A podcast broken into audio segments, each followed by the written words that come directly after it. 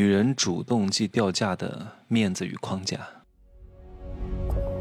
没有事实，没有真相，只有认知，而认知才是无限接近真相背后的真相的唯一路径。哈喽，大家好，我是真奇学长啊。你知道很多人是怎么死的吗？他不是饿死的，也不是渴死的，也不是穷死的，也不是病死的，他是被自己蠢死的。你别看这个人才高八斗、学富五车、才艺卓绝，可是依旧非常之蠢。他误以为自己是什么人，其实他并不是他想的这种人。他被自己内心的人设给搞死的。他把自己架得越来越高。当他把自己架得越来越高，然后他的财富量级没有上去的时候，他会产生一种非常拧巴的心理。这种拧巴的心理让他为人处事非常让别人感觉到不舒服和别扭。我认识一些人，学艺术类专业毕业的。顶级院校毕业，学个什么二胡啊，学个什么扬琴啊，学个什么钢琴啊，学个什么小提琴啊，真的拉得非常之好。论专业能力，首屈一指，国家一级演员的水平。那顶多的结局是什么呢？就是进一个艺术类的团体，就是进一个高校当老师，哪怕是中戏北电，并不是说你这个人的才华很卓绝，你就能往上升的，你得懂得合作。你得懂得协调配合，你得懂得人情世故，而不是说我是一个艺术家，没有任何人认可的人，才华再高，他也算不上什么艺术家。什么叫艺术家？各位，懂得销售，懂得营销，懂得推广自己，让很多人认识自己、欣赏自己、接纳自己的才华和作品的人，才能被称为艺术家。谁他妈都不认识你，你算什么艺术家？对不对？我最近还认识一些主持人，真的，我认识很多主持人朋友哈。在某个省台当个什么主持人？哎呀，真的，哎呀，那个清高的劲儿啊，恨不得走路把头昂着。你喷你牛什么呢？对吧？这个事儿不能干，这个销售不能搞，这个副业不能干，对吧？硬生生的把自己架死了，架到现在快四十岁了，才拿几千块钱一个月。现在来跟我说珍奇呀，我羡慕你呀，当时你为什么不带带我呀？我说我带你啥呀？我当时说了你也不听，听了你也不做，做了也不久，那还说啥呢？我只能告诉他，你这样挺好的，非常稳定。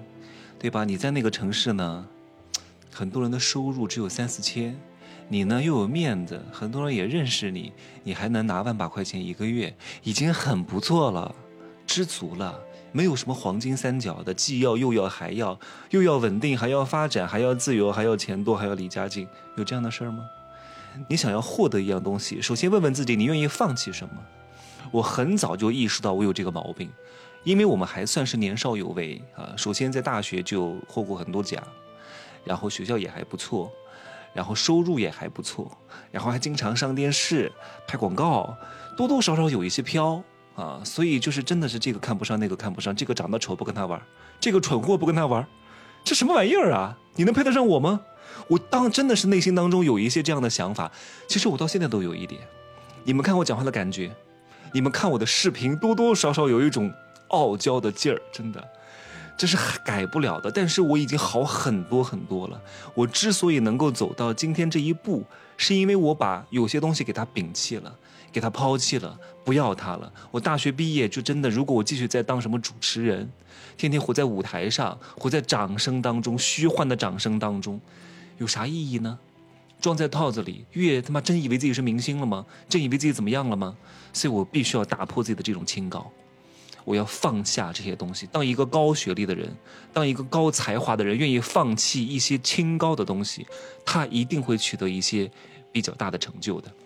要打破这个僵局，要彻底把自己踩在脚下，烂在泥里，然后重新生根发芽，再长出来，它会长得更加茂盛。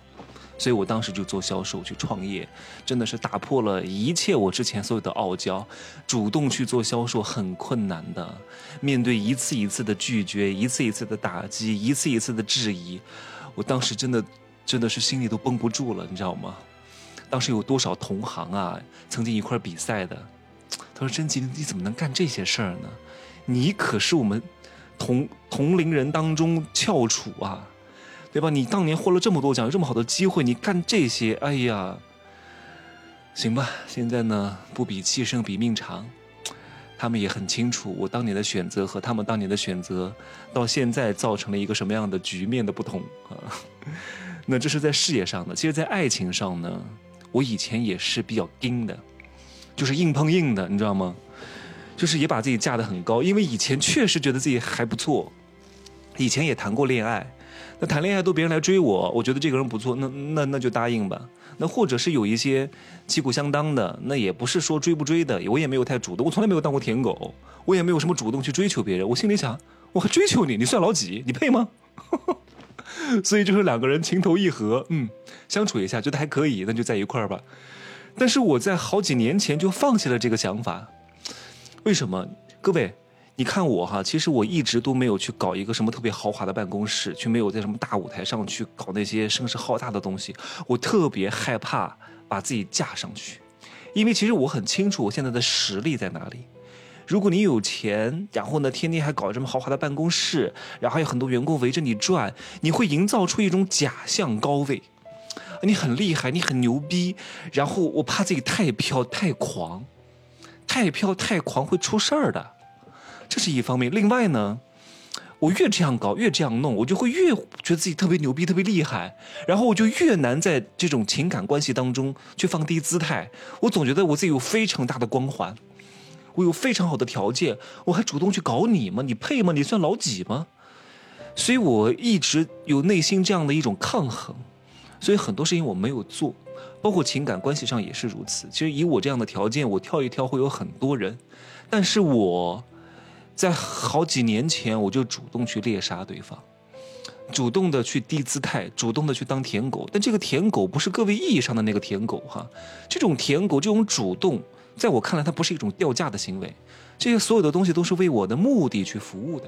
那具体的这些东西怎么做呢？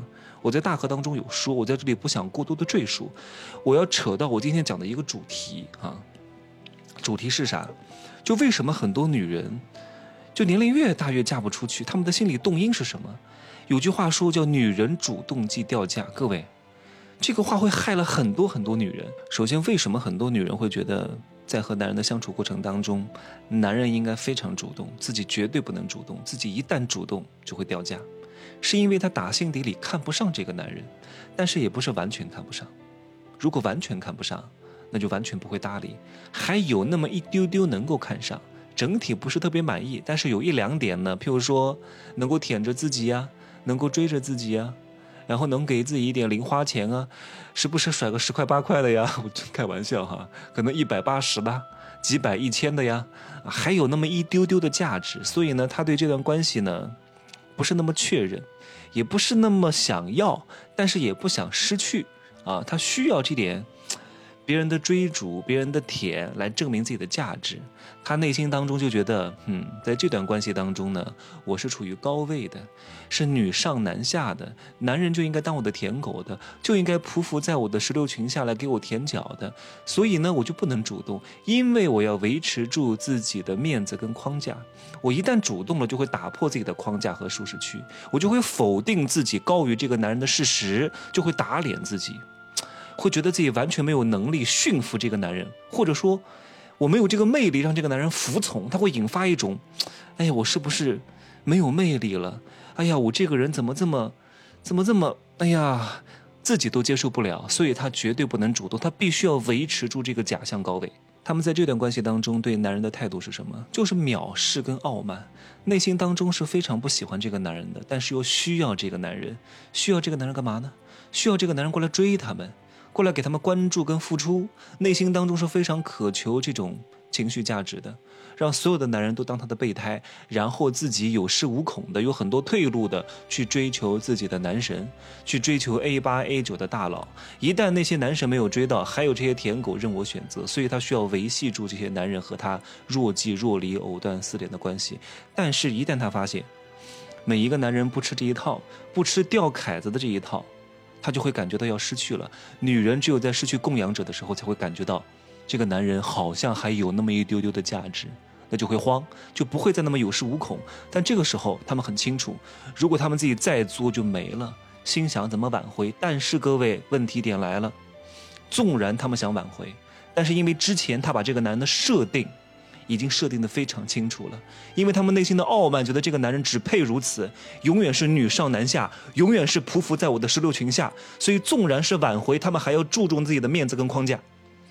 面子和框架是什么？就是我绝对不能主动，因为我对你的判断以及刚开始给你的待遇，一开始就有了，所以我绝对不能打破，我只能够稍微的曲线救国一下。我纵然知道你要跑了，纵然我又意识到这个男人有点价值了，但是我绝对不能够太过主动。我只能够通过暗示的行为，看看能不能挽回。比如说，在这个男人的朋友圈当中留一个言，为什么要留言？为什么要互动？就是希望这个男人可以回来继续追她，继续给她提供这样的价值。希望这个男人不要忘了他们，希望还可以找他聊天如果这个男人没有回头，他们内心当中也很纠结，但是他们依旧不会行动，依旧不会主动，因为他们依旧要被自己的侥幸心理给说服，心想：哎呀，这次就算了吧。以后还会遇到更好的，这个因为我的作他跑了，那跑了就跑了吧，以后就会越来越好，对吧？殊不知，随着你年龄的增长啊，你也啥东西都没有。年龄增长不可怕，关键是，你除了年龄增长，你还增长了啥？你啥玩意都没增长，智慧也没有增长，财富也没有增长，光环也没有增长。